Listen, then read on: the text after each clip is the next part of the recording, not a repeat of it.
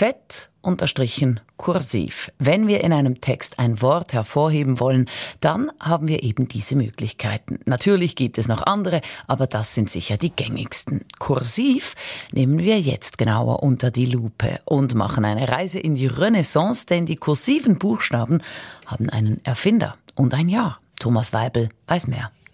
Aldo Pio Manuzio war ein angesehener Buchdrucker und Verleger in Venedig. Vornehm lateinisch nannte er sich Aldus Pius Manutius und seine Bücher sollten die Texte der größten Dichter und Denker der Antike enthalten: Aristoteles, Homer und Platon, die Werke von Vergil und Horaz.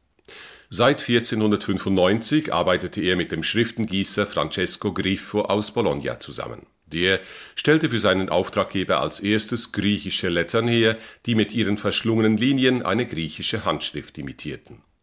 Die Drucke waren beim gelehrten Publikum zwar beliebt, aber alles andere als lesefreundlich, und dazu erschwerten die Schnörkel den Setzern die Arbeit. Ums Jahr 1500 begann Manutius eine Vergil-Ausgabe zu planen. Handlich und gut lesbar sollte sie sein. Ein sehr kleines Format, so dass man die Bücher gut in der Hand halten und die Texte gut lesen und auswendig lernen kann, wie er einem Freund schrieb. Als Schrift wählte Manutius völlig neuartige Typen seines Partners Griffo aus.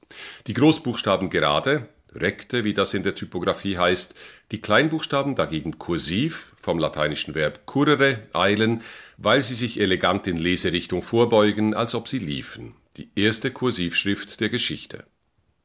Die Vergil-Ausgabe erschien 1501 und die neue Schrift war auf Anhieb so beliebt, dass die Druckhaus Venedig sie für viele weitere Werke verwendeten.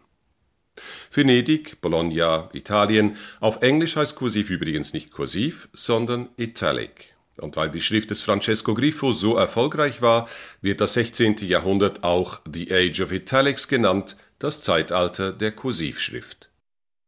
100 Sekunden Wissen